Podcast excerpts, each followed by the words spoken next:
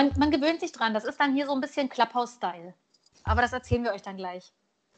Ja, ja, da hat Katharina schon geteased. Ich weise euch mal darauf hin, dass die Aufnahme läuft und begrüße die Zuhörerinnen und Zuhörer zu unserer ähm, elften Folge. Äh, Selbsthilfegruppe Politik. Wir sind wieder zusammengekommen. Heute mit äh, unter anderem den üblichen Verdächtigen. Katharina und Daniel sind dabei. Leon hat es auch mal wieder geschafft. Und ich darf euch ein neues Mitglied in der Selbsthilfegruppe vorstellen. Äh, Dylan, stell dich vor, bitteschön. Ja, vielen Dank für die Einladung. Es freut mich sehr, dabei zu sein. Ich will immer mal bei dem Podcast dabei sein. Ähm, ist ein sehr komisches, sehr tolles Gefühl hier.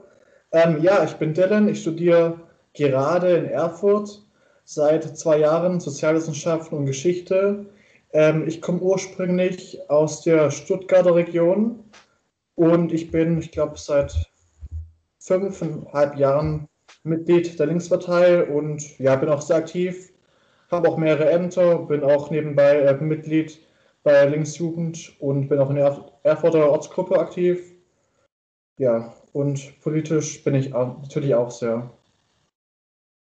Alles klar, ja, dann freuen wir dich dabei zu haben und ich würde sagen, wir haben dann mit dir äh, unsere SPD-Quote quasi ähm, ja, halbiert nicht, aber signifikant gesenkt. Jetzt kann uns keiner mehr vorwerfen, dass wir äh, zu parteiisch seien. hat, das, hat das uns schon mal für jemand vorgeworfen? Ich glaube nicht. Ich glaube nicht. Wir sind ein absolut unparteiischer Podcast. Es ist reiner Zufall, dass wir uns alle in Parteien engagieren. Wir sind nämlich ansonsten einfach nur ganz normale Menschen, wie ihr sie auch auf der Straße treffen könntet. Und vielleicht habt ihr uns schon auf der Straße getroffen. Wahrscheinlicher aber, dass ihr uns bei Twitter getroffen habt. Deswegen gleich nochmal auch am Anfang dieser Folge schon mal der nette Hinweis. Folgt doch einfach uns. Wir sind alle verlinkt. Und dem Account der Selbsthilfegruppe unter Selbsthilfegruppe Politik einfach mal auf Twitter. Und ähm, erfreut euch an unseren Inhalten.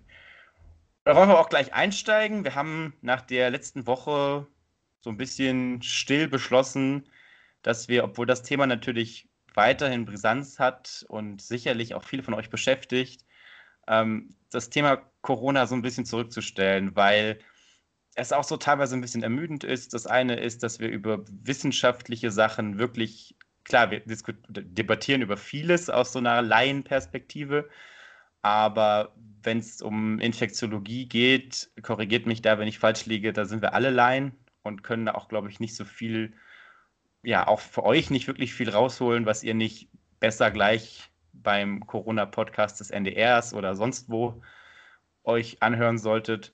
Ähm, und in der politischen Bewertung ändert sich ja auch nicht äh, so viel Woche zu Woche. Natürlich kommen jede Woche neue Beispiele für alle möglichen Fälle und alle möglichen Arten von Versäumnissen oder natürlich auch von äh, Arten, wie man es richtig macht. Gibt es ja auch. Aber äh, die grundsätzliche Debatte darüber, die wird ja nicht jede Woche völlig neu aufgerollt, sondern da kommt einfach jede Woche neu vieles dazu. Und wir haben uns entschieden, dass wir da jetzt vielleicht mal ein oder zwei Wochen warten, bis wir wieder drüber reden. Und werfen deshalb den Blick jetzt zunächst einmal auf die andere Seite des Atlantiks.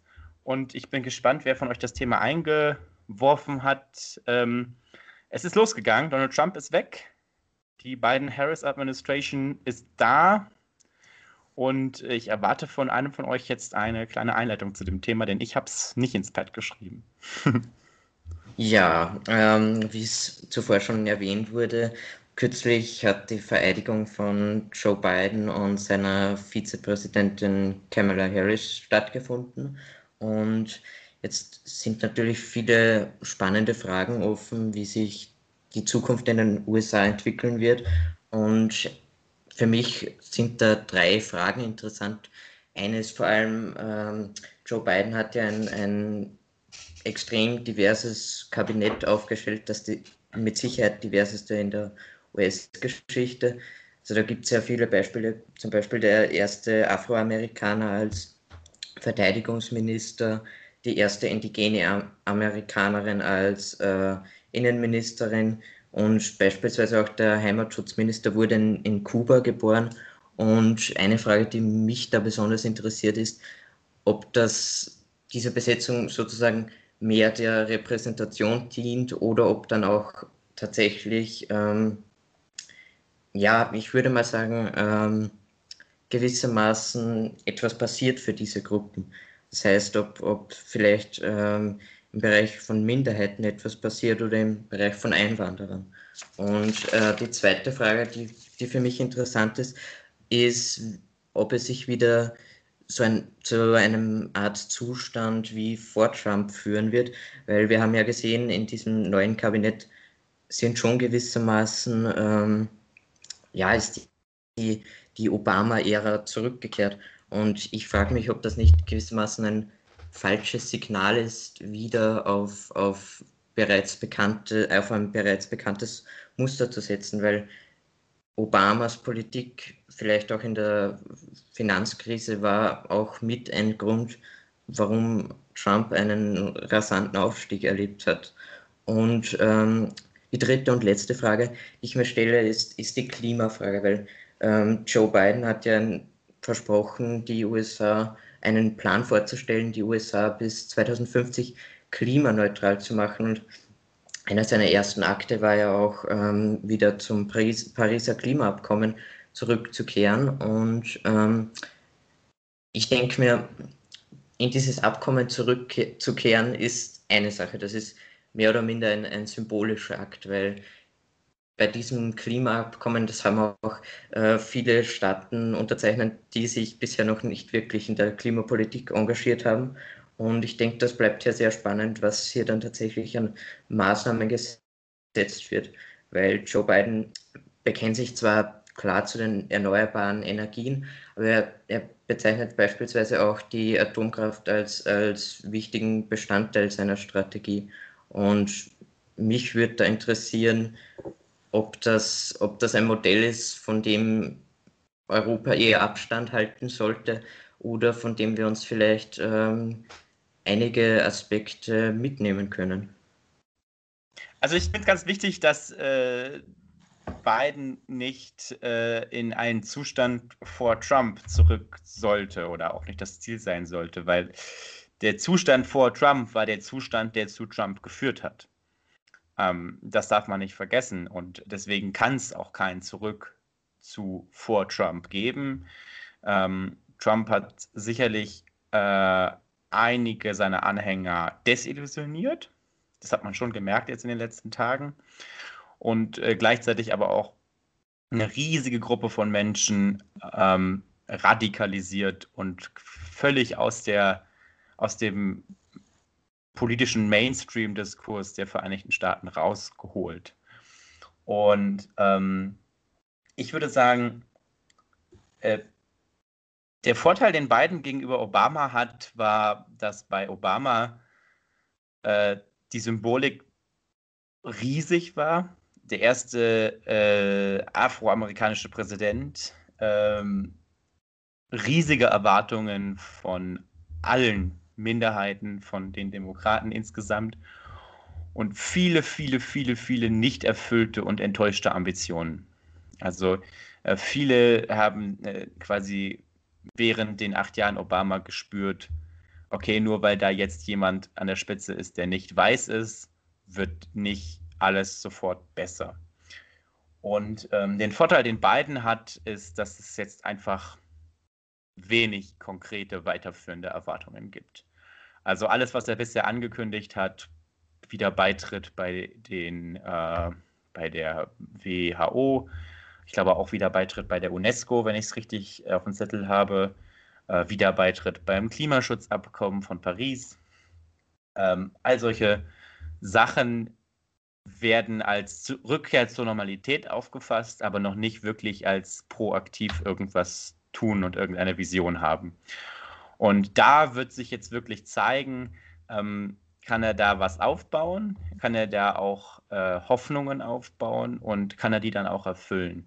Momentan sehe ich nicht so, dass es jetzt wie bei Obama äh, damals riesige Hoffnungen gibt, dass sich durch Biden irgendwas signifikant tut, auch für Minderheiten und so weiter. Ich glaube, da lasten die, die Hoffnungen eher auf der Schulter von Kamala Harris. Ähm, und äh, da wird jetzt halt sich die Frage stellen, wie du schon gesagt hast, Daniel, ist das Symbolik? Ist das äh, Symbolik. Ist das vielleicht auch, weil man es als Demokrat inzwischen auch so machen muss? Also, das würde ich nämlich in den Raum stellen, diese These, egal wer jetzt ähm, Präsidentschaftskandidat und dann auch Präsident für die Demokraten geworden wäre, im Jahr 2021 muss ein demokratischer äh, Präsident bei seiner Amtseinführung oder für seine Präsidentschaft ein entsprechend diverses ähm, Kabinett auch einfach vorlegen, weil sonst das halt auch einfach nicht mehr funktioniert in dieser Partei, die ja auch extrem inzwischen auf ähm, People of Color angewiesen ist. Das wäre auch meine These.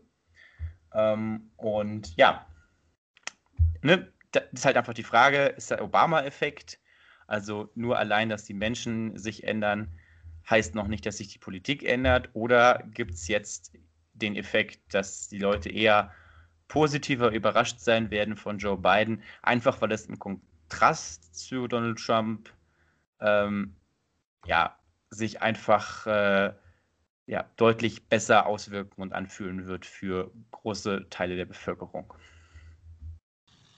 Ähm, also ich würde dann anfangen und weitermachen. Ähm, also zu den Fragen erstmal von Leon. Ähm, du hast erstmal gesagt, ähm, das Kabinett ist sehr divers und ich denke, es wird viel ändern bei der politischen Ausrichtung, wie genau jetzt Minderheiten behandelt werden, wie genau die Gesetze ähm, für Minderheiten oder People of Color wirken. Ähm, mit Kamala Harris bin ich mir eher unsicher, weil sie eher eine Zentristin ist.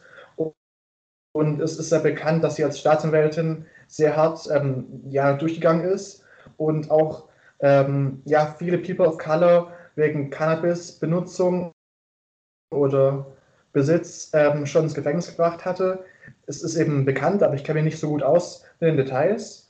Ähm, ja, es ist eigentlich super, dass ähm, Biden schon an seinem ersten Tag zum Klimaabkommen, ähm, also die Verordnung ähm, unterschrieben hat, zum Klimaabkommen zurückzugehen. Ähm, aber man weiß halt nicht, wie genau werden sie ihre Klimapolitik, Klimapolitik machen, weil Deutschland hat auch die ähm, Klimaziele ver verpasst, auch ähm, wenn jetzt Deutschland im Abkommen drin ist. Aber Biden hat es ähm, John Kerry als ähm, Beauftragten für Klimapolitik und ich denke schon, dass John Kerry jemand ist, der sehr kompetent sein wird. Und natürlich müssen wir aufpassen, dass wir nicht so eine Entwicklung haben wie zur Zeit vor Trump. Wir müssen eben aufpassen, dass halt ähm, die Leute die Glaubwürdigkeit und Vertrauen zur Politik ähm, wiederfinden und eben Stabilität und Sicherheit wieder haben. Ähm, jetzt die ganze Trump-Zeit und ähm, dann, dann ähm, Schluss von Trump wurde dauernd und ständig, auch in deutschen Medien, ständig von Spaltung und Einigkeit und Biden hat es auch betont in seiner Rede, den Begriff Unity und meinte, er will die Trump-Wähler zurückholen. Ja, in Deutschland wollen auch alle Parteien AfD-Wähler zurückholen, aber ich denke eher, dass es mit Trump wähler schwieriger ist, weil Trump hat ja seine Wähler radikalisiert, wie schon gesagt wurde. Und die Trump-Wähler haben ihre eigene Wirklichkeit. Sie denken, alles, was CNN und andere liberale Medien sagen, wäre Fake News oder unwahr. Und es ist schwierig, sie wirklich zurückzuholen. Deswegen weiß ich auch nicht wirklich, wie sowas klappen könnte. Und die Maßstäbe, wie ähm, Biden regieren könnte, von den Inhalten her, sind eben jetzt nach Trump sehr, sehr niedrig, um das gesagt zu haben. Naja, das Ding ist doch, ähm, also ja, sein, sein Kabinett ist einfach total äh, divers aufgestellt. Es ist ja nicht nur ähm, People of Color, sondern zum Beispiel auch mit ähm, Pete Buttigieg, oh Gott, ich hasse diesen Namen, es tut mir sehr leid, ähm, mit dem er ja äh, den ersten offensichtlich zur Homosexualität bekennenden Mann ernannt hat für sein Kabinett. Das ist ja definitiv für die USA auch ein unglaublicher Fortschritt. Ähm, nur haben wir halt einfach auch durch Obama und so in der Vergangenheit gelernt, dass sich rein durch Personalien an sich erstmal nichts ändert, sondern da muss halt auch ähm, mehr folgen Und solche Personalien haben immer einen riesigen Symbolcharakter und können es dadurch halt auch erstmal schaffen, das Land garantiert nicht zu befrieden, aber zumindest erstmal wieder äh, in eine gewisse Ruhe zu versetzen, also eine Art Waffenstillstand quasi. Die Frage ist doch auch, wie sich ähm, Trump dann jetzt weiter verhält. Also wird er dann jetzt irgendwann mal zur Vernunft kommen oder zumindest sowas in der Art und ähm, sich geschlagen geben oder wird er immer weiter von der Seitenlinie anfangen, Leute aufzusticheln, auch wenn ihm das Ganze jetzt durch Sperrungen bei Twitter und so weiter und so fort.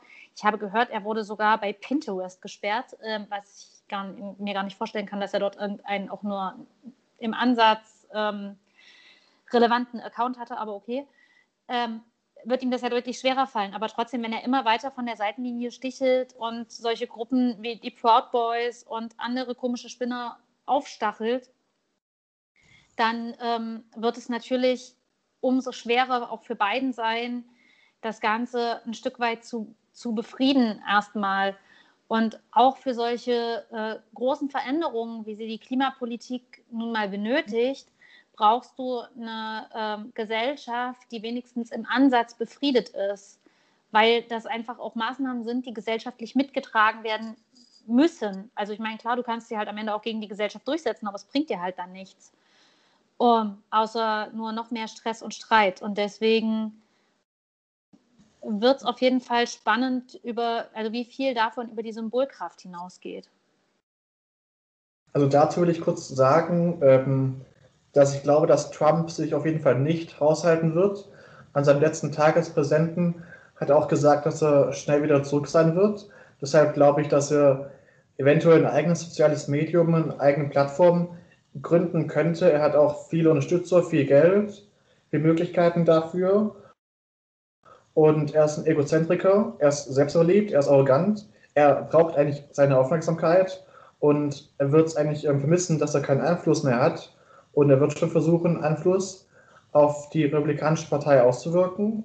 Er hat seine Unterstützer, seine Leute und durch die wird er schon versuchen, ähm, etwas zu wirken im politischen System.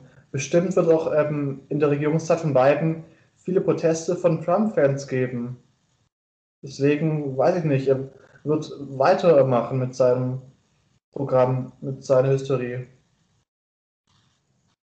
Ja, und genau darin liegt halt einfach dann auch die äh, Gefahr für die, für die USA. Also ich befürchte auch, dass er sich nicht so ohne weiteres zurückziehen wird erstmal. Es besteht halt die Hoffnung, dass er irgendwann trotzdem in der Versenkung der Unwichtigkeit verschwindet und ihm einfach bis auf einen nicht mehr signifikanten Teil der Menschen keiner mehr zuhört und ihm halt auch einfach keiner mehr eine Bühne bietet, was sich ja zum Schluss schon abgezeichnet hat, dass dem so ist. Und dann kann er da in seinen Golfresorts weiter vor sich hin wüten, wie er lustig ist. Ähm, dann geht seine Rolle halt nicht über andere kleine Wüteriche, die wir hierzulande haben, hinaus. Ähm, das ist ja halt einfach das, das, das, was interessant sein wird und was auch entscheidend dafür sein wird, wie gut es ähm, Biden und Harris gelingt, das Ganze dort wieder zu ein. Ich fand auf jeden Fall die, ähm, die Antrittsrede von Joe Biden bei seiner Vereidigung sehr, sehr gut. Ich fand es sehr geschickt, dass er auf die lange Geschichte, auch die lange demokratische Geschichte der USA äh, immer wieder angespielt hat und hingewiesen hat, weil das ist ja etwas, worauf ähm, US-Amerikaner aller Lage unglaublich stolz sind und was sie ja wiederum alle eint, der Stolz auf die Geschichte und auf das, was man gemeinsam erreicht hat. Und insofern fand ich das schon als einen ähm, cleveren Schachzug. Und ja, jetzt wird sich halt zeigen, was da in den nächsten ähm, Wochen und Monaten passiert. Auch mit Corona in den USA. Das ist ja das nächste. Ja, also ich, ich kann euch als Vorredner da eigentlich nur zustimmen und wie Katharina auch gerade gesagt hat, vor allem die Rede auch mit dem historischen Bezug und dem ja, Bezug auf die lange demokratische Geschichte fand ich sehr, sehr wichtig auch für die Gesellschaft und für alles, was da passiert ist und auch, dass man ähm, Amanda Gorman als, ähm, als Poetin eingeladen hat, ein, was ich fand, sehr bewegendes und auch sehr vielsagendes Gedicht aufzuführen ähm, war sicherlich ein wichtiges Zeichen auch, um nochmal allen zu zeigen, dass äh, die Amerikaner jetzt zusammenstehen müssen und es eben nicht schaffen, durch gespaltene Lager äh, ihr Land wieder in Anführungszeichen aufzubauen, sondern dass sie es halt nur gemeinsam schaffen können.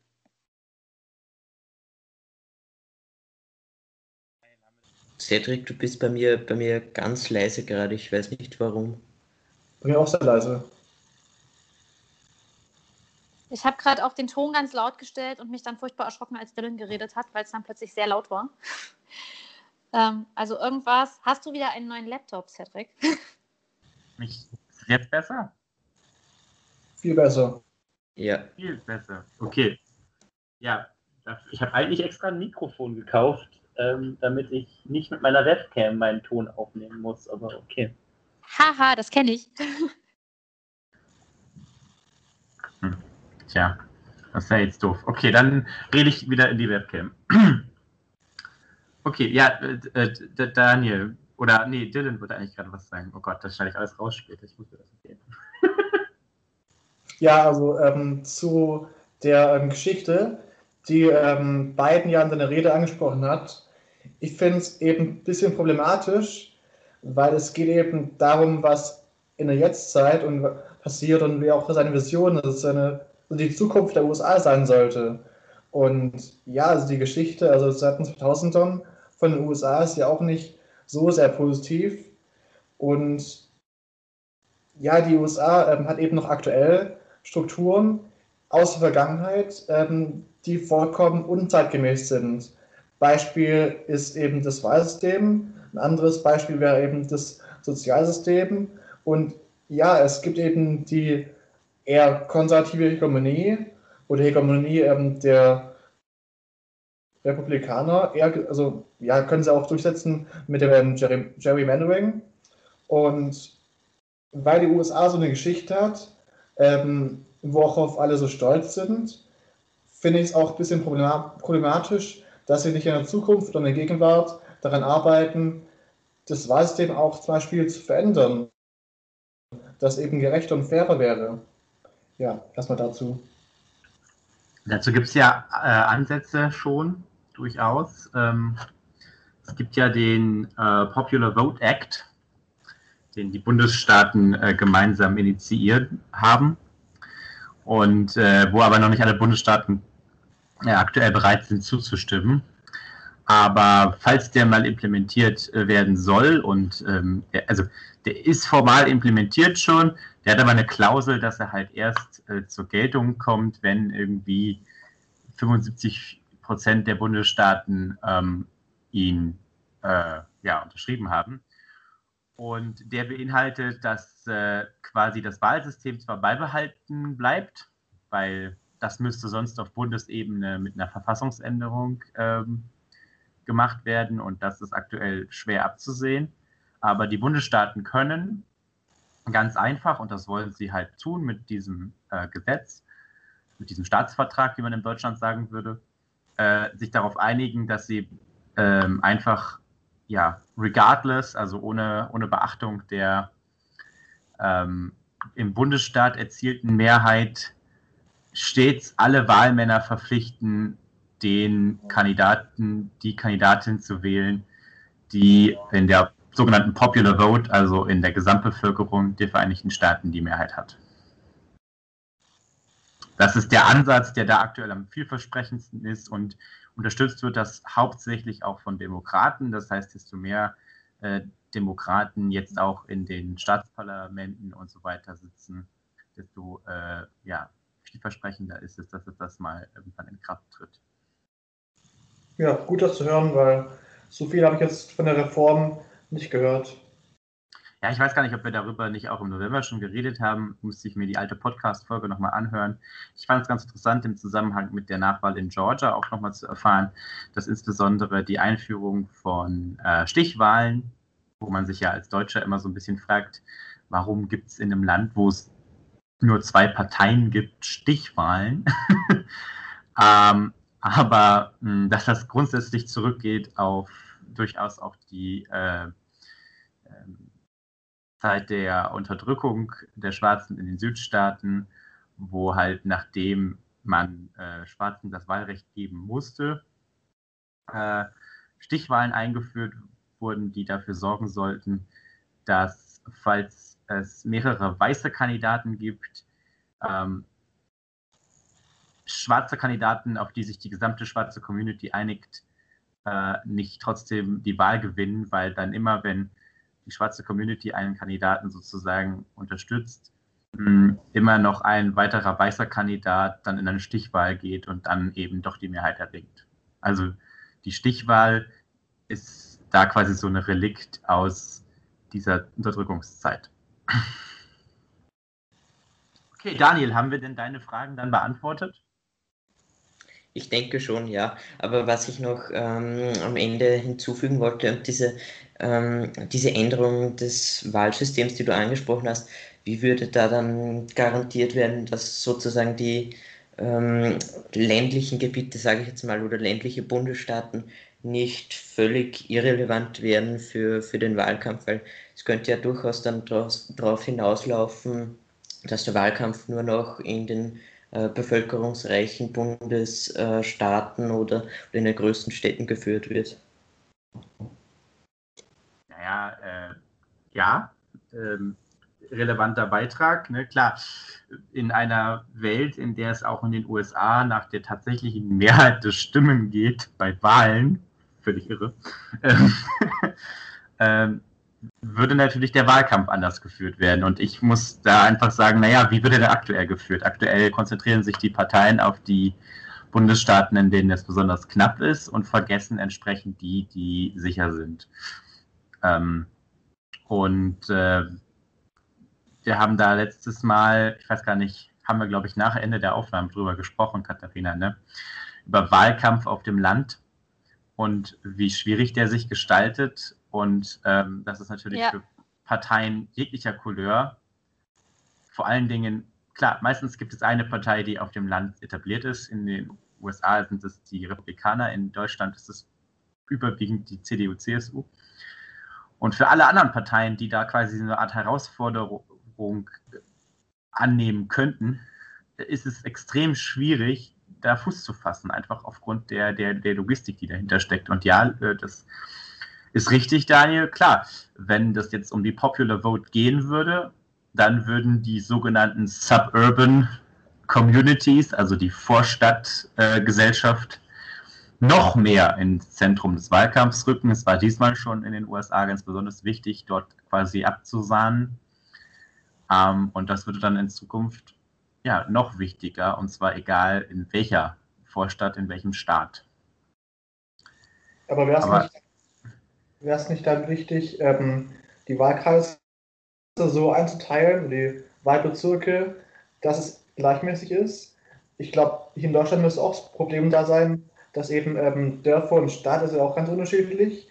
Aber ich denke, es wird aufgepasst, dass die Wahlkreise gleichmäßig groß sind.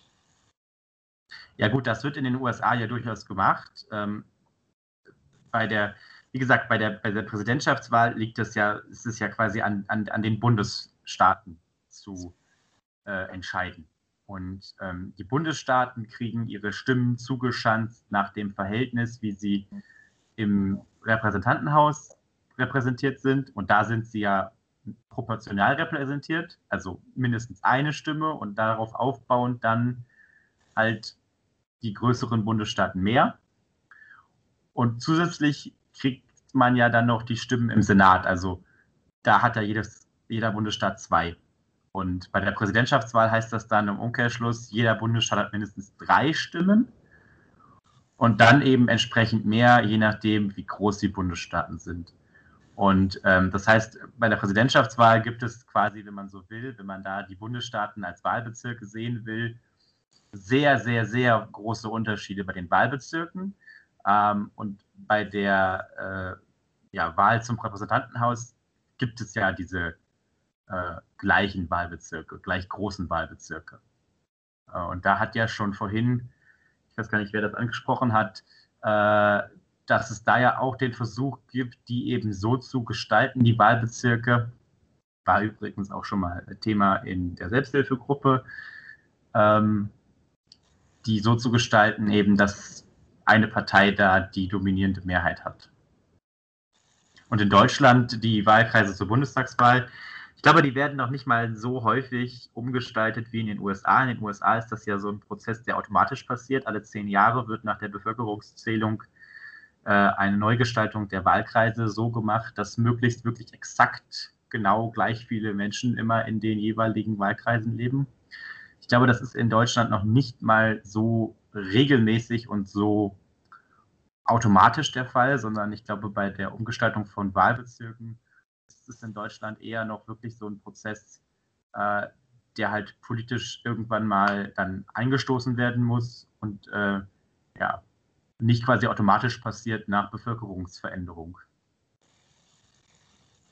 Ja, also genau, die ähm, Republikaner haben ja eben die ähm, Wahlkreise oder die Wahlbezirke so umgeformt, ähm, dass sie möglichst viele Stimmen kriegen, dass sie möglichst viele Abgeordnete bekommen. Und der Prozess nennt sich ja Gerrymandering. Und es gibt ja verschiedene ähm, Karten, die sehr, die sehr extrem verrückt sind, wie genau die Wahlkreise jetzt geformt sind. Ähm, in Deutschland habe ich mitbekommen, dass die CDU sowas versucht, in Münster durchzuführen, weil sie sonst die Angst haben, dass die Grünen ein Direktmandat bekommen. Und mhm. Ja, es ist schlimm, weil die Republikaner haben halt ihre Macht, ähm, haben eben ihre Ämter und versuchen eben damit die Strukturen also System zu ändern. Ich habe gerade mal geguckt, äh, Folge 4. Folge 4 vom 16. November 2020. Äh, die Selbsthilfegruppe Politik hat sich mit Gerrymandering beschäftigt und ich habe, ich wohne ja in Münster, Grüße. äh, ich habe das damals auch vorgetragen. Genau, und ähm, äh, also wenn ihr da nochmal reinhören wollt, wenn ihr das interessant findet, Gerrymandering, wir reden da dann, glaube ich, ganz ausführlich drüber in Folge 4. Ähm, ja, äh, klar, und eine Wahlrechtsreform wird sicherlich auch vielleicht nicht ganz oben auf der Liste der Dinge stehen, die die Biden Administration jetzt anstrebt. Aber wenn da jetzt Fortschritt, Fortschritte kommen für Minderheiten, dann ähm, wird auch diese Forderung sicherlich mal irgendwann wieder auf dem Tisch liegen. Und ähm, ich sag mal so, eine normale Wahl, also wo einfach derjenige mit den meisten Stimmen dann auch das Amt kriegt, ist natürlich für so eine krasse Mediendemokratie wie die Vereinigten Staaten insofern auch dann ein Nachteil und ein Verlust, als dass wir dann nicht mehr Stunden und Tage lang auf das Auszählen einzelnen Staaten warten können. Was natürlich echt ein Event weniger ist alle vier Jahre. Ne? Muss man auch sehen. Ich weiß auch nicht, was die amerikanischen äh, Fernsehsender dann machen in der Election Night. Das, ähm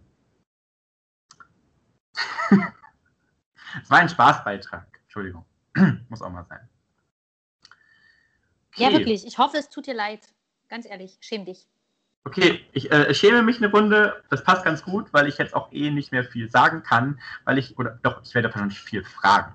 Weil ich habe nämlich ein Thema in unserem Pad stehen, was mir so gar nichts sagt.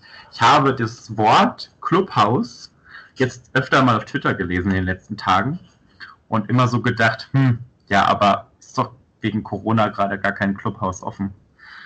Bitte aufklären, ich bin schon so alt, ich diese ganzen neumodischen Kram gar nicht mehr. Also, weiß ich ja nicht. Ja, genau. Dann, äh, Katharina, äh, erzähl du mir mal was davon. Genau, dann kläre ich als Youngster hier äh, dich mal auf, logisch. ähm, nein, genau. Clubhouse ist eine neue App, die gerade in den Beta-Test gegangen ist. Also das ist die Erklärung dafür, weswegen es diese App aktuell nur für iPhone-Nutzer gibt und nicht für Android ähm, wo ja jetzt gerade immer Exklusivitätsdebatten aufgemacht werden. Ähm, also sie wird für Android kommen, das ist äh, gesetzt, aber sie ist halt einfach gerade noch im Beta-Test. Sie schmiert auch aktuell immer mal noch ab, dann sind die Server überlastet.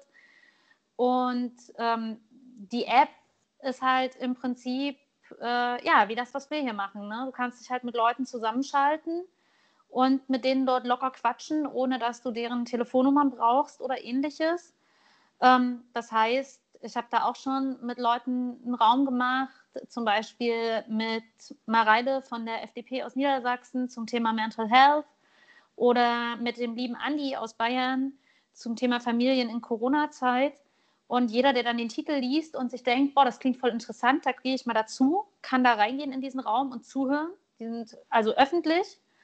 Und ähm, wenn man dann seine Hand hebt, kann man vom Moderator quasi auf die Bühne gerufen werden und kann auch was zu dem Thema sagen. Und das ist einfach total niedrigschwellig und ja, da passieren halt einfach auch so verrückte Sachen wie dass da dann plötzlich, äh, das war gleich in den ersten Tagen, als das in Deutschland angefangen hat, äh, dieser Hype zu sein, schaltete sich plötzlich Thomas Gottschalk in einem Raum ein, per Handy von irgendeinem anderen Menschen. Also er war nicht als Thomas Gottschalk da drin und hat dann live im Radio erzählt, dass er jetzt im Clubhouse ist, war dann genauso schnell wieder weg, kam in der Liedpause zurück und wurde dann live auf Clubhouse von Kai Diekmann interviewt sagte dann plötzlich, oh, noch 30 Sekunden und war wieder weg. Und das ist halt einfach ähm, gerade sehr, sehr interessant, was da auf jeden Fall so für Gespräche zustande kommen. Aber es passieren halt auch solche Sachen, wie jetzt erst dieses Wochenende mit Bodo Ramelow. Ich weiß nicht, ob ihr das äh, gelesen habt. Dylan als äh, gerade Thüringer mit Sicherheit, ähm, ja. dass, ja. dass Bodo Ramelow da halt ein Stück weit anscheinend dachte, er wäre in einem Raum, in dem 1300 Leute zugehört haben, privat. Und ähm, hat halt vom Merkelchen gesprochen und dass er bei MPKs gerne Candy Crush spielt. Und äh, ja, mit Sicherheit hat jeder von uns schon mal während einer Videoschalte, wenn sich irgendwas gezogen hat und sich zwei Leute in irgendeiner Endlosdebatte verloren haben, angefangen, irgendwas anderes nebenbei zu machen oder irgendwas zu zocken oder keine Ahnung. Das Aber das sagt man halt als Ministerpräsident von Thüringen definitiv nicht live vor 1300 Leuten. Und äh, das ist ihm jetzt halt gehörig auf die Füße gefallen. Ja, das ähm, ist erstmal so eine, eine, grobe Ersteinschätzung von Klapphaus. Leon hatte gesagt, dass er da noch mit dabei ist und Daniel meldet sich. Ja, ich, ich wollte noch ähm, einwerfen, es ist ja ganz interessant, ähm, die Frage, wie man mit diesen Gesprächsinhalten ja dann tatsächlich umgehen kann. Weil offiziell heißt es ja in den AGBs von, von dieser App, dass die Gesprächsinhalte nur bei einer Zustimmung vom, vom jeweiligen Sprecher ähm, nach außen weitergegeben werden dürfen. In dem Fall war es ja natürlich mit Bodo Ramelow dann, dann ganz anders und ich denke mir, das ist ja so explizit noch nicht geregelt. Es erinnert ein bisschen an diese ja, ähm, Chatham House Rule, die es bei manchen politischen Veranstaltungen gibt, wo man, wo es etwas anders ist, wo es nämlich so ist, dass man zwar die Inhalte verwenden darf, aber die, die Identität des Sprechers nicht preisgeben darf. Und ich glaube, das ist schon eine sehr interessante Frage, die diese neue Plattform vielleicht auch von schon bereits bekannten Plattformen dann dementsprechend unterscheiden wird. Chatham House Rule ist das, wenn es in Pressemitteilungen oder Artikeln heißt, wie es aus Regierungskreisen hieß oder wie es aus Parteikreisen hieß. Das ist dann, das sind dann diese Informationen, die dann auf solchen Veranstaltungen aufgeschnappt werden. Ne? Ja, ja gut. Äh, Dylan, ich würde euch nicht unterbrechen. Das klingt ja super interessant. Ähm, ja, hat sich nicht Daniel gemeldet vor mir oder? Ich weiß es nicht. Daniel ist ja gerade schon dran gewesen. Das war gerade Daniel, den du gehört hast. Ich sehe gerade nur ähm, Leon seinen Namen, deswegen dachte ihr, hat gesprochen. Ähm, ja, ich glaube, ihr meintet, was im deutschen ähm, be politischen Betrieb bekannt ist als Hintergrundgespräche oder Gespräche mit, ähm, die mit unter drei bezeichnet werden. Und das mit Ramelow ist ein ganz, ganz komisches Ding. Ja, also erstmal zum Ding des ähm, Clubhouse. Ähm, Gibt es irgendwie in Deutschland erst seit Sonntag und da war ja Twitter voll mit Clubhouse und Einladungen seit Sonntag und niemand wusste genau, ich wusste gar nicht, was es genau ist. Was ist jetzt da los? Ist es irgendein Event, Veranstaltung, passiert irgendwas? Ist es ein Marke, Filiale oder irgendeine Kette? Aber es ist irgendwie wohl eine App, anscheinend ähnlich wie Twitter, bloß oder wie Zoom, dass man ähm, sich auch ohne Video unterhalten kann. Also es erinnert an Radio oder Podcast, eigentlich Radio, weil Radio, also es, ist, das unehe, es ist das uneheliche Kind einer Videokonferenzplattform äh, und Twitter, oder? So klingt es zumindest gerade. Kann man so sagen, also ohne Video. Ja, also das Konzept finde ich eigentlich super, dass immer, ja, dass man sich unterhalten kann, ähm, dass es einen guten Diskurs gibt, dass es einen Dialog zwischen allen gibt. Die Umsetzung, die Umsetzung finde ich eher schwierig, weil erstmal man kann es nicht aufnehmen. Wenn man jetzt etwas aufnimmt davon und auf Twitter stellt, ist ja auch passiert mit einem ja, Singen von jemandem, ähm, ist es auch rechtlich schwierig, weil entweder Clubhouse nicht, dass man es veröffentlicht. Und ich habe auch gelesen, dass es auch datenschutzrechtlich sehr schwierig ist, weil die App hat ein ganzes Kontaktbuch und eigentlich fast alles von dir. Es gibt eben gute Artikel davon bei netzpolitik.org. Und das andere Ding ist, dass eigentlich, ich glaube sogar, dass außer Twitter weiß niemand von Clubhouse. Mein Mitbewohner weiß es nicht, meine Eltern, Eltern wissen nichts davon. Ähm, ja, und mit Ramelow, es ist irgendwie so, also ich habe so ein ambivalente Gefühl. Einerseits, ja, es ist schon ähm, gut von ihm und natürlich kann jeder, es ist ein Zeichen von Bürgernähe, weil natürlich jeder passt nicht auf bei den Sitzungen oder bei wichtigen Sitzungen und spielt mal ja, Handyspiele, schreibt irgendwas auf Twitter, schaut irgendwas anderes nach. Und bei so einem ja, fünf Stunden Sitzung, wo es sich um Kreis dreht, natürlich ist es irgendwie nachvollziehbar, dass Ramelow mal Candy Crush spielt. Ähm, aber dass er dann sowas in so einer Clubhouse ähm, so ein Meeting sagt und total offen spricht und er hat sogar gesagt, ähm, er denkt, es wäre unter drei. Ich weiß nicht, ob er ironisch gesagt hat, aber ironisch kann es auch nicht sagen, weil es haben ja mehr als tausend Leute zugehört. Er kann ja nicht so sprechen, als ob er eine Privatperson wäre. Er kann auch nicht offen sprechen. Er ist ja ein Ministerpräsident. Er ist ja ein Chef von einem ganzen Bundesland. Er ist ja eine Person des öffentlichen Lebens. Er muss ja aufpassen, was er sagt. Er kann nicht so locker sprechen, als ob nur drei, zwei Leute mithören würden. Also, ich muss ja sagen, dass ich das sehr interessant finde und äh, viele ambivalente Gefühle habe, was darüber angeht. Zunächst einmal, wenn ich das so richtig verstanden habe, dann ist Bodo Ramelow einfach nur ein Mensch. Das habe ich auch vorher schon vermutet. Ich hatte ihn nicht zu den Echsen-Aliens äh, gezählt. also ich finde das ehrlich, ich finde sowas ehrlich gesagt immer keinen Skandal wert. Also wenn man jetzt äh, wenn man jetzt über Inhalte redet, dann kann man dann halt gucken, irgendwie, was macht das Bundesland Thüringen richtig oder falsch bei Corona oder äh, was, wo läuft es irgendwo anders schief oder nicht schief, aber so was, ganz ehrlich. Also man muss ja auch nicht immer meinen, dass da in den, äh, in den Ministerpräsidentenkonferenzen dann nach irgendwas grundsoliden, grundsolide Neues verhandelt wird. Also die Vorarbeit wird ja ohnehin von den Staatssekretären gemacht und von den Ebenen noch weiter darunter. Die machen die ganzen, ich sag mal, rechtlichen Texte und Konzepte. Und dann geht es letztlich halt nur noch darum, welche Seite sich irgendwie vielleicht ja an dem Tisch mit den 16 Leuten dann da durchsetzt.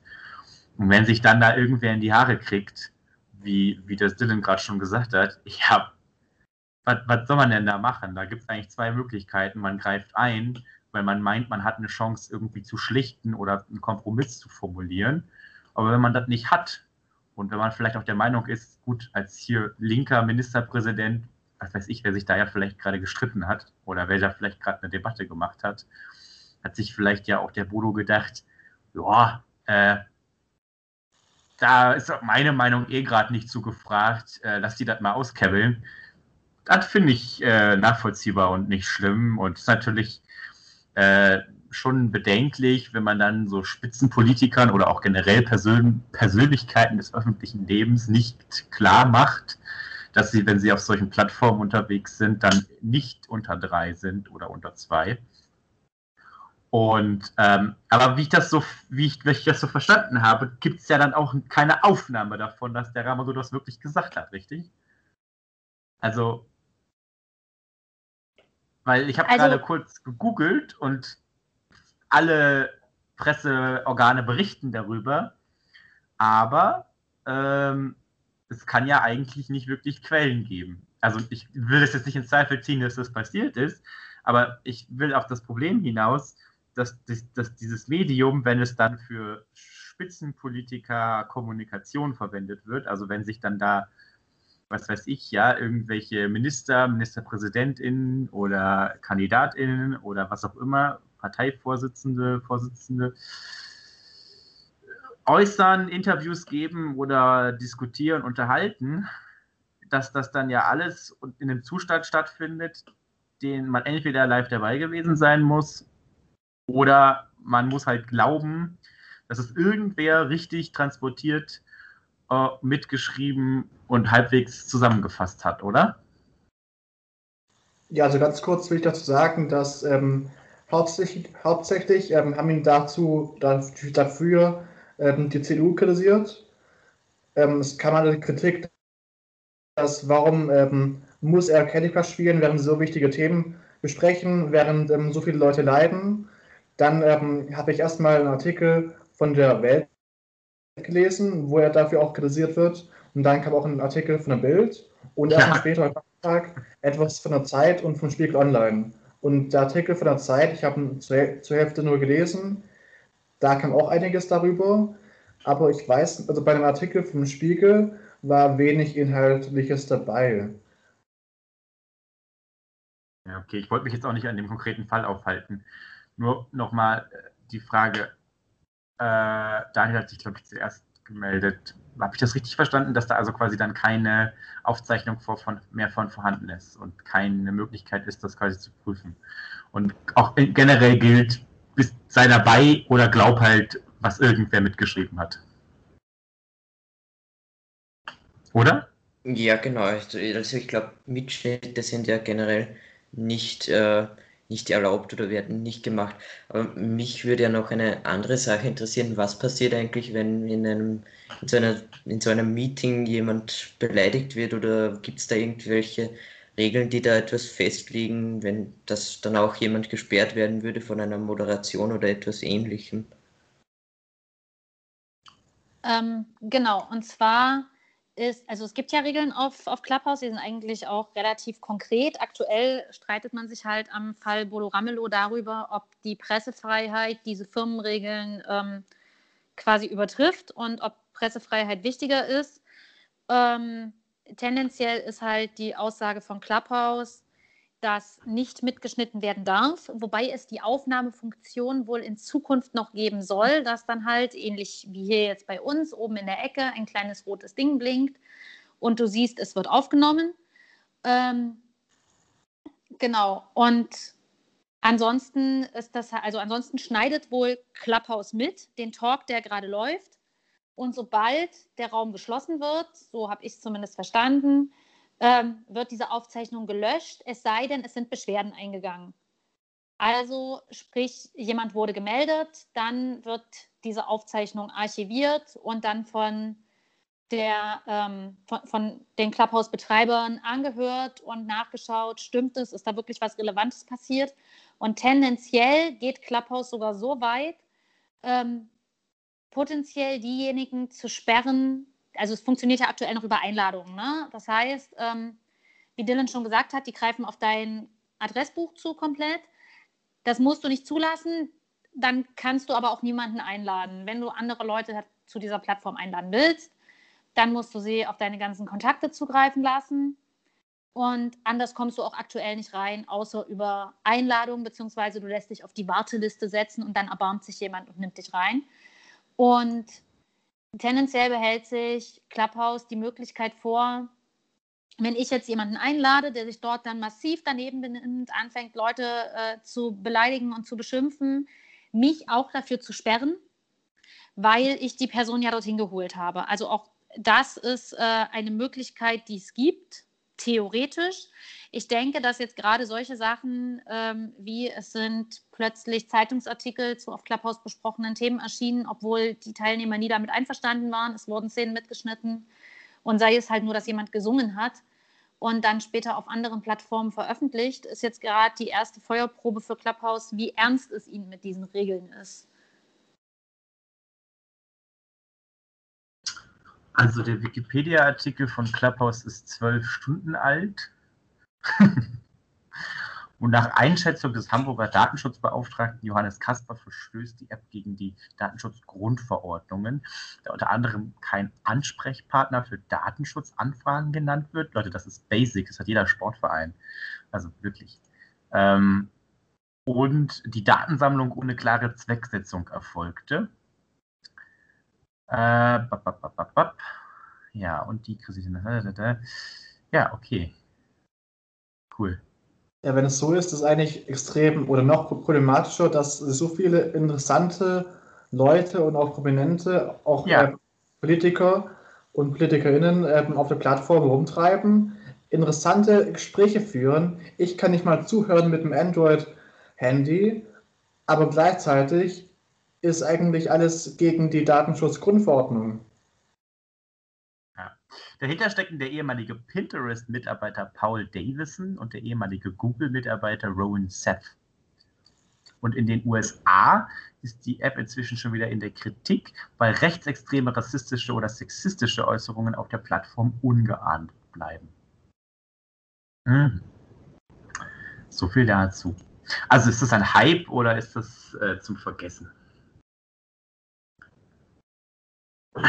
Ich weiß es nicht. Also kann, ich kann mir auch beim besten Willen nicht vorstellen, sorry, aber das, äh, ähm, oh, ich, ich weiß, Leon, dass du dich meldest. Ich, ich mache eben kurz noch zu Ende. Ich kann mir auch beim besten Willen nicht vorstellen, dass Leute, die von Google kommen und so ein, so ein Ding aufbauen, ähm, nicht von Anfang an auch bei Android reinkommen. Also nicht von Anfang an auch die App so gestalten können, dass jeder rankommt. Also das ist ja mal. Du darfst, Du darfst aber nicht vergessen, nee, das ist halt gerade auch einfach immer noch der Beta-Test. Also die App ist halt auch einfach noch nicht richtig auf dem Markt. So zumindest das, was bisher kommuniziert wird. Ja, aber ich mache doch auch einen Beta-Test auf beiden Betriebssystemen. Das ist doch Quatsch.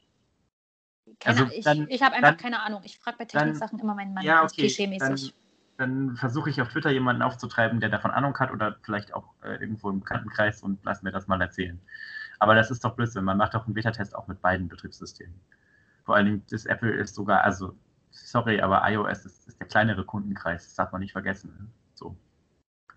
Ja, egal. Äh, Leon. Ähm, ja, also ich, ich glaube, die App ist einfach ein ganz großer Hype. Ähm, allerdings finde ich nicht zu Unrecht, weil ähm, also ich bin ja auch auf Clubhouse und ähm, ich, muss ganz, ich muss ganz ehrlich sagen, ähm, die, die Grundidee von dem, dass man in einen Raum kommen kann, wo gerade alle möglichen Leute diskutieren, ist, finde ich, genial und extrem gut, weil es ist eben, es ist ein interaktiver Podcast und wer wollte nicht schon mal in seinem Podcast vielleicht mitreden oder mal live dabei sein, wie sein Lieblingspolitiker ähm, über ein Thema spricht, was einen halt interessiert, weil man kann ja quasi einfach nachgucken, welches Thema interessiert mich und den Raum join ich dann. Ähm, allerdings glaube ich auch, dass dieses Invite-System und dass es nur für, ähm, für, iOS funktioniert, dass das einfach ein riesiger Hype ist, der da extra erzeugt wird. Und äh, das sehe ich halt auch problematisch. Ich finde, die App müsste für alle zugänglich sein. Und äh, dann wird es vielleicht auch gar nicht so viel Diskussionen drum geben, weil dann einfach jeder die Möglichkeit hätte, äh, dort zu sein. Es geht ja auch nicht nur um äh, Android-Nutzer oder iOS-Nutzer, es geht ja auch einfach um Leute, ähm, die es halt einfach nicht können, weil sie zum Beispiel gehörlos sind oder sowas. Und ähm, ich glaube, da ist es schon ziemlich äh, kritisch, wie diese App damit umgeht. Aber tendenziell finde ich den Gedanken hinter der App schon ziemlich gut. Ähm, ja, also nochmal zu so verrückte Momente auf Clubhouse. Äh, ich durfte letztens live dabei sein, als Sascha Lobo Frank Thelen erklärt hat, wieso Clubhouse eine Zukunft hat. Und ähm, ich weiß gar nicht mehr, wie Frank Thelen diesen Raum genannt hatte. Es war auf jeden Fall auch so frei nach dem Motto, warum Clubhouse schnell wieder verschwunden sein wird. Und am Ende dieser Diskussion mit Sascha Lobo und noch irgendjemanden, den ich mir nicht gemerkt habe, sagte Frank Thelen dann halt tatsächlich, okay, ich muss diesen Raum jetzt schließen, weil ich würde diese Aussage so nie wieder treffen. Und du konntest halt echt live dabei sein, wie dieser ähm, Mensch, der ja auch schon äh, sehr, sehr viel Fernsehpräsenz in Deutschland hatte durch diverse seltsame Sendungen, ähm, da halt einfach mal eben von Sascha Lobo vom Gegenteil überzeugt wurde oder wie ähm, 4000 Leute darauf gewartet haben, dass Sascha Lobo es hinkriegt. Ähm, ich bin gerade irgendwie sehr viel in solchen Räumen unterwegs, es tut mir sehr leid. dass Thomas Gottschalk Clubhouse versteht. Das war schon sehr geil irgendwie. Eine Dreiviertelstunde hast du da halt einfach gewartet. Eine äh, überforderte äh, junge Frau, Jule, war da auch noch mit oben und hat, ähm, war, total überfordert, weil das alles einfach nicht funktioniert hat, weil Thomas Gottschalk es nicht hingekriegt hat, hat er irgendwie eine Dreiviertelstunde lang versucht, die Leute davon zu überzeugen, doch bitte erstmal woanders hinzugehen und wiederzukommen, wenn es geklappt hat. Aber die sind halt einfach da geblieben und haben eine Dreiviertelstunde lang ähm, dabei zugehört, wie Sascha Lobo nebenbei mit Thomas Gottschalk telefoniert hat und äh, irgendwann Thomas Gottschalk seine Frau zu hören war und sagte, siehste, jetzt geht's doch. Und es war großartig einfach. Das ist halt so ein bisschen auch mal wie hinter die Kulissen gucken. Ne? Insofern hat das schon was. Ähm, das mit der Barrierefreiheit ist ähm, mit Sicherheit ein Stück weit ein Problem. Allerdings ist das halt auch einfach ein Problem, was wir immer bei, bei all solchen Apps haben. Also ich habe letztens mit unserer Landesvorsitzenden der AG Selbstaktiv gesprochen, also die ja für Menschen mit Behinderung und Ähnlichem sind.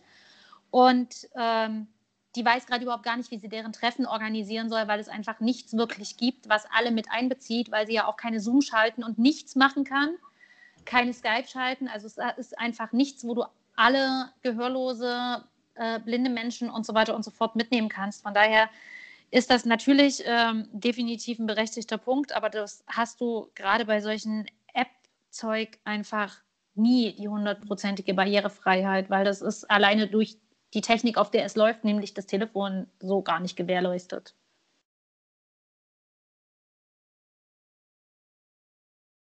Ja gut, ich habe kein äh, iOS-Device. Insofern bin ich da ganz entspannt. Ich habe da auch keine Fear of Missing Out.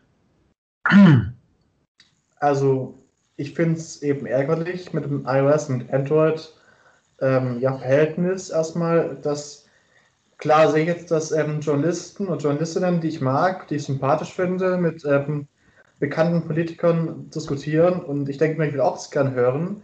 Ich verpasse etwas, aber das kann ich ja nicht hören, weil ich ja Android benutze. Und ja, es fühlt sich sehr ärgerlich an. Das andere, was ich oft gelesen habe jetzt heute, ist, dass ähm, Clubhouse definiert eben die Bedeutung von ähm, und Verhältnis von Journalismus und Politik eben ganz anders, weil viele ähm, Journalisten eben mit ähm, Politikern eben in Clubhäusern anders und umgehen, dass sie eben ja, nicht mal die Distanz wahren, wie sie eigentlich haben sollten. Und Dinge also, erfahren, die eben ähm, andere auch erfahren, also was eigentlich nicht journalistisch ist. Also ich sag mal so, äh, auch wenn ich davon heute zum ersten Mal so richtig gehört habe, würde ich sagen, äh, ein, ein, ein weiterer Checklistenpunkt abgehakt auf der Checkliste der Dinge, äh, die ich erwartet habe, dass sie kommen, zumindest so oder so ähnlich. Ähm, die Tendenz, dass Journalismus und Politik immer weiter verschwimmen und immer weniger es wirklich noch eine allgemein festgehaltene, mh, hm, ein allgemein festgehaltener Stand der Nachrichten gibt. Die gibt es ja schon seit Jahren. Also wir sind ja sogar Teil davon. Wir sind ja sogar mit einem, mit einem Politik-Podcast. Ich meine, gut, wahrscheinlich gibt es aktuell niemanden, der sich nur durch uns informiert, aber ich kenne jede Menge Podcasts, die ich als Ergänzung höre, wo ich mir aber gut vorstellen kann, dass es für viele Menschen die einzige Informationsquelle ist. Und da ist quasi deren individuelle persönliche Themensetzung in ihren Podcasts quasi dafür verantwortlich, was Leute bewegt. Und auch wenn die Tagesschau, glaube ich, immer noch das größte Leitmedium ist, was wir in diesem Land haben, insbesondere viele junge Menschen, schauen sie definitiv nicht mehr. Und ähm, es, es, eröffnen sich halt Twitter, Facebook, die diversen Websites der großen Zeitungen, diverse Meinungswebsites, ähm, tendenziöse Medien und so weiter und so fort. Es eröffnen sich, YouTube, nicht vergessen, YouTube gibt es auch noch, äh, es eröffnen sich halt einfach so viele parallele Nachrichtenrealitäten, Medienrealitäten, ähm, und ich würde mal sagen, von dem, wie ich das jetzt den Eindruck bekommen habe, ist das halt der logische nächste Schritt. Ähm, es zählt dann halt noch nicht mal mehr, ob ich auf die Seite A oder Seite B quasi im Internet gehe. Sondern es zählt dann, zu welcher Zeit ich welchem Gespräch lausche. Äh, und ähm, quasi, wer da zufällig an wen gerät oder auch nicht zufällig. Und ähm, in welcher Bubble ich da stecke. Und ob ich da überhaupt zum Beispiel bei Clubhouse bin oder jetzt nicht, das ist jetzt vielleicht relevant. Und ich sage jetzt auch nicht voraus, dass diese App sich halten wird oder auch nicht halten wird. Da will ich mich jetzt zurückhalten. Keine Ahnung, kann ich nicht einschätzen. Ich kenne die App ja nicht. Aber so grundsätzlich von der Tendenz her, dass es halt immer, immer weiter ausdifferenziertes und nicht mehr vorhandenes äh, gemeinsames Erlebnis von, was ist eigentlich gerade wichtig in der Welt und was ist eigentlich gerade Nachricht und was ist eigentlich gerade die politische Debatte, die wir gerade führen. Also quasi, worum geht es gerade? Dass sich immer weiter auseinander dividiert. Und äh, letztlich halte ich das für nicht aufhaltbar, aber man muss da auf jeden Fall drauf gucken, denn das birgt natürlich extrem viele Gefahren. Ja, wir haben das in den USA gesehen mm, und wir sehen es auch in Deutschland jetzt gerade mit Corona, Leute, die sich alternativ in Anführungszeichen informieren, die einfach überhaupt nichts mehr mitbekommen und das setzt sich in andere Themenbereiche fort. Das endet nicht bei Corona. Das geht auch über andere Themenbereiche. Wenn man einmal drin ist, ist man dann drin. Und äh, ich will jetzt nicht sagen, dass Clubhouse da jetzt irgendwie dran mit Schuld ist oder so. Kann, können die ja gar nicht, sind ja gerade erst da. Aber äh, die grundsätzliche Tendenz wird schon, wenn ich das Konzept richtig verstanden habe, wird da schon einfach fortgesetzt. So. Das ist meine, mein erster Eindruck. Könnt ihr ja gerne dann in äh, fünf Monaten, wenn wir das dann alle einmal angetestet haben, nochmal in diese Podcast-Folge reinhören und dann mir sagen, ob ich da falsch oder richtig lag. Katharina. Ähm, genau, ja, es ist auf jeden Fall, sollte man das wie, wie jedes ähm, Medium oder so kritisch hinterfragen. Das, ist, äh, das steht, glaube ich, nicht zur Diskussion.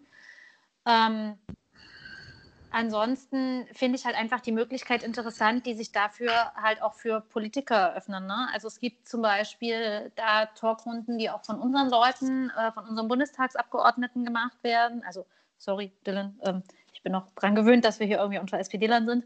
Nein. Ähm, er ist ja auch Genosse, so gesehen.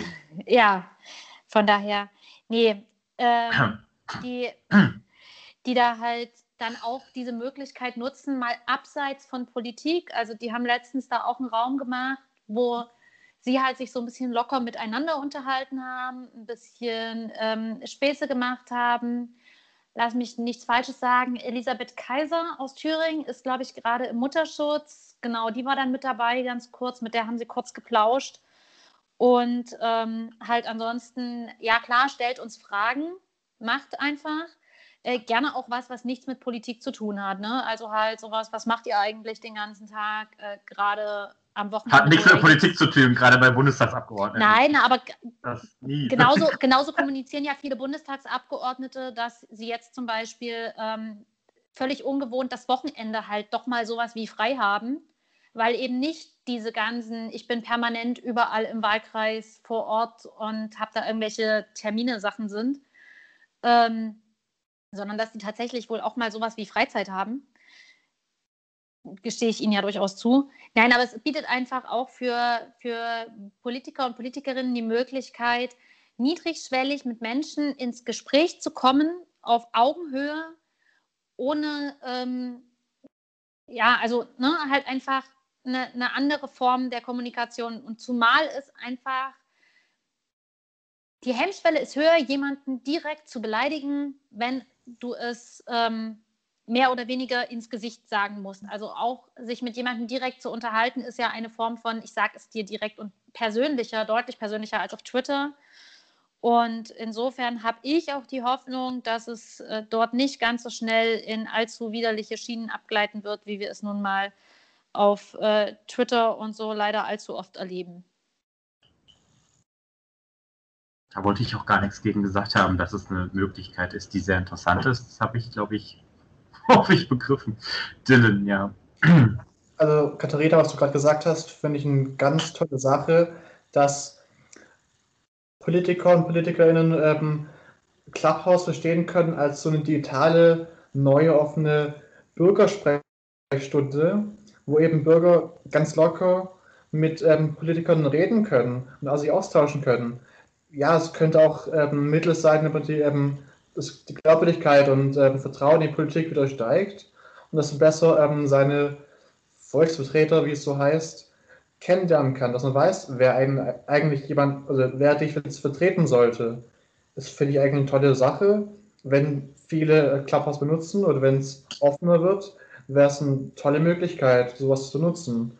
Und was noch sagen wollte zu dem Beitrag davor, ich weiß nicht, von wem das kam, aber fand ich auch super, was eigentlich Clubhouse ist. Ich sehe es so als Mischung von Unterhaltung und Information, weil vieles, was wirklich unterhaltsam ist, zum Beispiel die Story mit Gottschalk oder auch andere Sachen, ähm, wie Informationen von ähm, Ramelow oder von anderen Politikern, ähm, ja, was eigentlich im Hintergrund passiert. Und ja, so Clubhouse könnte eigentlich mehr als ein Hype werden, wenn man es eben weiterentwickelt.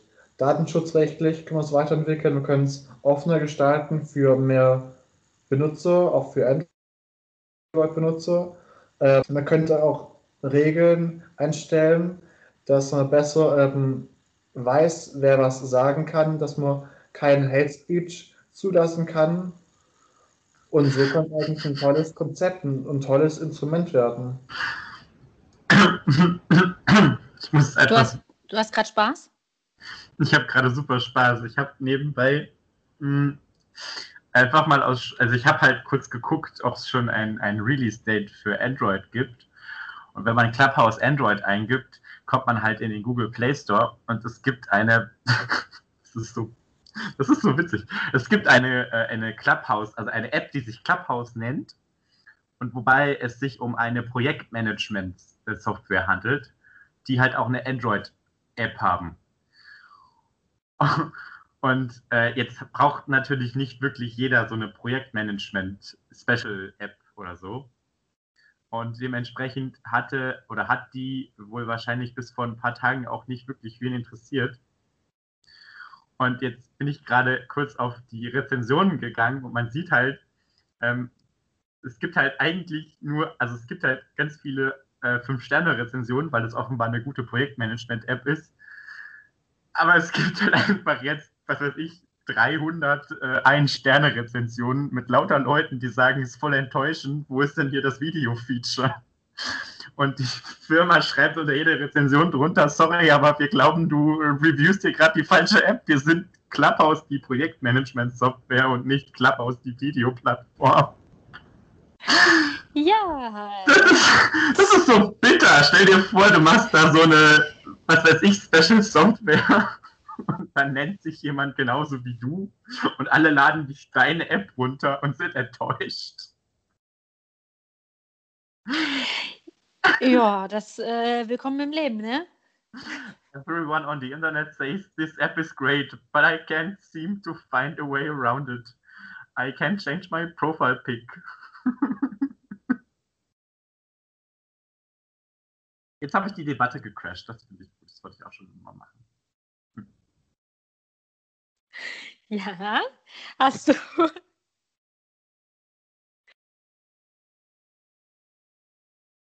Also ich finde es halt, äh, ich will denen da alles nicht widersprechen, das ist sicherlich alles interessant und ähm, äh, ich will halt nur mh, hm, bei all dem netten Gesprächen, die man dann in Zukunft bei Clubhouse oder auch ja jetzt schon bei sämtlichen anderen Live-Plattformen, ob jetzt YouTube Live, äh, Twitter Live oder Facebook Live, ähm, bei all diesen Dingen, wo man da jetzt quasi so näher an die Politiker ranrücken kann und so weiter und so fort, das ist, das ist ja auch, glaube ich, zu einem gewissen Grad auch gut und richtig.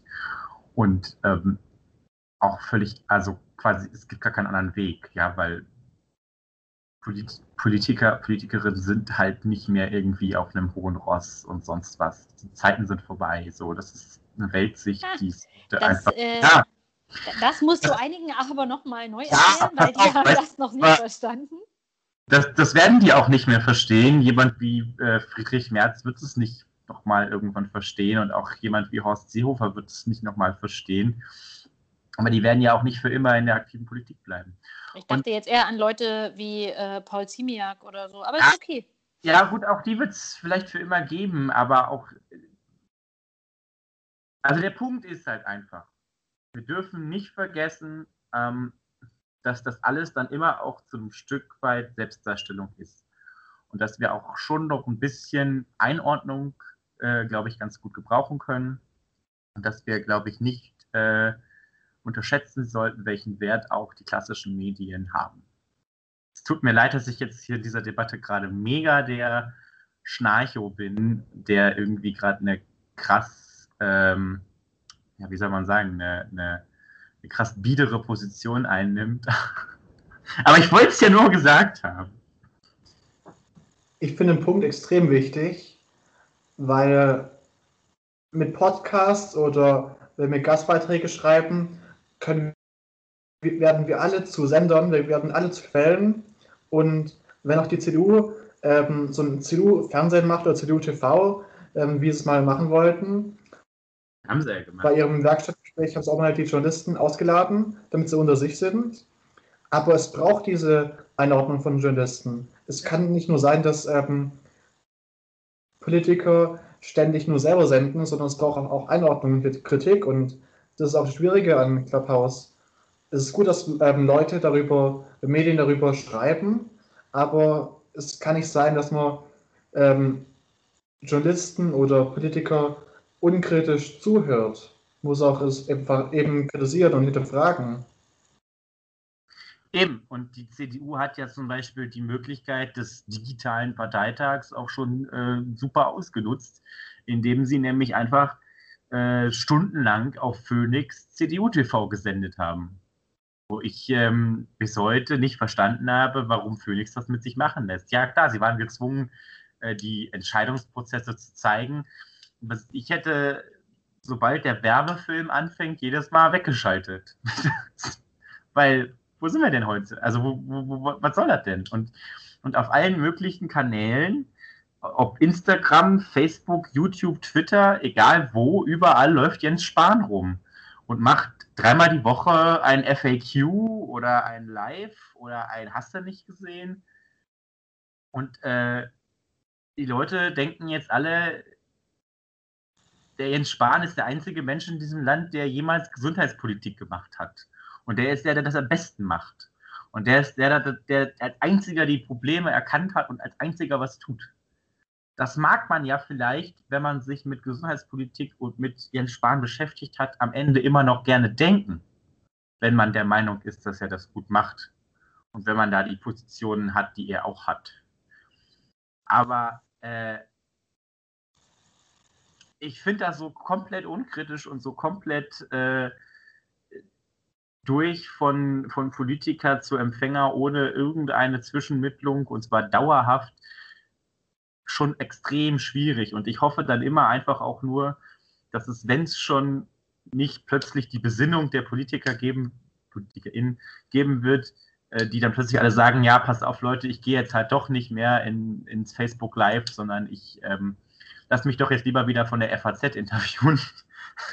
äh, dass es dann wenigstens äh, Gleichstand bei den PolitikerInnen geben wird, nämlich ich hoffe dann, dass was äh, Katharina ja schon beschrieben hat, dass es dann viele äh, aktive und ähm, sympathische Genossinnen gibt, die sich dann da auch blicken lassen und eine Gegendarstellung aufbauen ähm, gegen das Szenario, die CDU ist die tollste Digitalpartei, die wir haben, weil das stimmt definitiv nicht.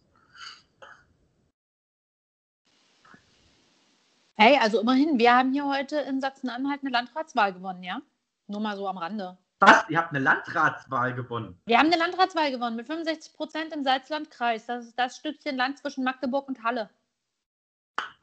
Wurde unser Landrat wieder gewählt gegen den CDU-Typen. Herzlichen Glückwunsch. Weißt du, was ich, weißt, du, was, weißt du, was ich erwarte bei sowas? Ich erwarte eigentlich, dass sowas wöchentlich in so einem Newsletter äh, von der, von, von der, wo alle Genossinnen jede Woche äh, Newsletter kriegen über Erfolge und gerne mal, also wenn es nicht zu viele werden, auch über Misserfolge, aber über solche Sachen. Das ist doch motivierend. Das ist doch, sowas muss man doch auch mal hören. Sowas und übrigens, möchte ich dabei mal ähm, lobend erwähnen, dass wir hier in Sachsen-Anhalt ähm, progressive Bündnisse, zumindest bei solchen, also auf solchen kommunalen Ebenen, schon sehr, sehr gut leben, weil wir einfach wissen, dass wir hier, wenn wir uns gegenseitig zerfleischen mit Linken und Grünen, im Prinzip kaum eine Chance haben.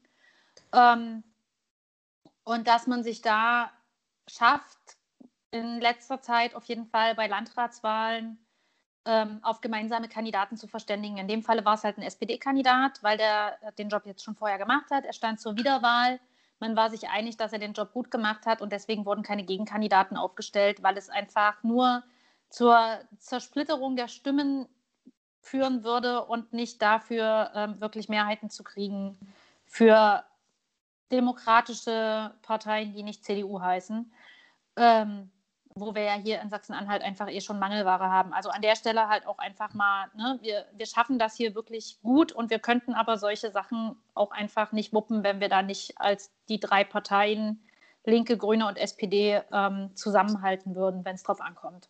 Genau das ist extrem wichtig, vor allem auf dem Land, auch in Sachsen-Anhalt, dass eben die Linkspartei, die Grünen, die SPD zusammenarbeiten, eben zusammen Bündnisse schließen, ähm, schauen, dass sie zusammen gute Ergebnisse, Mehrheiten schaffen.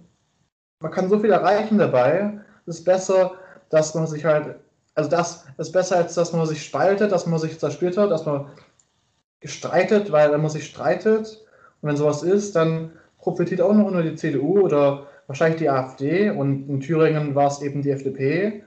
Das kann eigentlich nicht sein und natürlich wäre es am besten, wenn man zusammenarbeitet und zusammen am linken Strang zieht. Deswegen weiß ich nicht, was die Grünen machen mit Schwarz-Grün. Ähm, ja, also die haben hier in Sachsen-Anhalt ja auf die harte Tour gelernt, dass das nicht so viel Spaß macht, äh, in Kenia mit äh, der CDU zusammen zu regieren und dass das nicht so lustig ist. Von daher denke ich, haben zumindest die hier da auch nicht so richtig Bock drauf. Das werde ich dann morgen sehen, wenn ich auf Clubhouse mit äh, Sebastian Striegel von den Grünen, Tobias Kroll von der CDU und Henriette Quade von den Linken reden darf. Ich bin sehr gespannt, was das wird. Ähm, aber ja, mir geht es halt einfach darum, auch sowas mal oben zu erwähnen. Ne? Na klar, wir streiten uns auch, auch auf Landesebene, also auf Landesebene halt, ne? auf Bundesebene ja sowieso. Aber da, wo es drauf ankommt, spätestens halt dann ab der Landratsebene, halten wir hier eigentlich zusammen und versuchen die Sache gemeinsam zu wuppen, weil wir ganz genau wissen, dass das das Einzige ist, wie wir hier wirklich effektive Chancen haben. Unser Kandidat letztes Jahr im Harz, den wir zusammen aufgestellt haben, hat immerhin gegen einen, ähm, also der Harz war zu dem Zeitpunkt durch einen CDU-Landrat regiert, hat immerhin, was war es, 35 Prozent oder so geholt, was ja mindestens unter Achtungserfolg zu verbuchen ist. Und es gab halt auch noch mehr Kandidaten, also halt, ne, AfD und ähnliches. Heute gab es ja nur zwei. Aber ja, wir müssen uns halt einfach echt ein bisschen mehr darauf besinnen, dass man natürlich immer noch merkt, dass wir unterschiedliche Parteien sind, aber dass wir an den Stellen, an denen es drauf ankommt, einfach ähm, geschlossen nebeneinander stehen. Und das ist, finde ich, das Relevante. Wollte ich mal jetzt so, ich habe gedacht, ich bringe hier nochmal irgendwie so die, die Kurve zum politisch Relevanten und zu sowas, zu so ein paar Wohlfühlfaktoren. So zum Schluss. Ja, das ist doch, äh, das ist doch äh, ein guter Abschluss und dann. Äh, die, die es schon haben, können ja dann morgen deiner Debatte äh, mit den genannten Kollegen ähm, lauschen. Und du erzählst uns dann das nächste Mal was. Yeah, ich bin auf jeden Fall gespannt. Mit, äh, außer mit Henriette Quade habe ich mit noch keinen von denen gesprochen. Ähm, wird ja. interessant. Alles klar, dann freuen wir uns soweit. Dylan, wie war es für dich, deine erste Folge? Du darfst heute dann auch gleich äh, die Schlussworte formulieren. Das ist die Ehre, die man hier hat, wenn man zum ersten Mal dabei ist. Was für eine Ehre. Gut, Schlussworte. Ja, ich habe es genossen. Ich fand es super. Hab's genossen, Entschuldigung. Ja, ja. ähm, ja, vielen Dank für die Einladung. Ähm, mein erster Podcast jetzt. Ähm, hoffe mal, ihr fandet es auch alle schön, mich zu haben. Ähm, ja, es sind tolle Themen gewesen, Trump und Clubhouse. Clubhouse könnten mich auch total aufregen, wie es da läuft. Ja, ich hoffe mal, die Diskussionen laufen sehr gut bei dir, ähm, Clubhaus Katharina. Und dann wünsche ich auch ein schönes Wochenende und einen schönen Sonntag und einen guten Wochenstart. Alles klar, ja, wir sind ja auch so ein kleines Clubhaus und äh, lassen nur Leute rein mit exklusiver ein Einladung. Danke an euch fürs Zuhören und äh, genau, wie Dennis schon gesagt hat, kommt gut in die Woche rein und äh, wir hören uns beim nächsten Mal und gucken, bis wohin sich die Welt dann gedreht hat in der Selbsthilfegruppe Politik. Tschüss. Tschüss. Tschüss. Tschüss. Tschüss.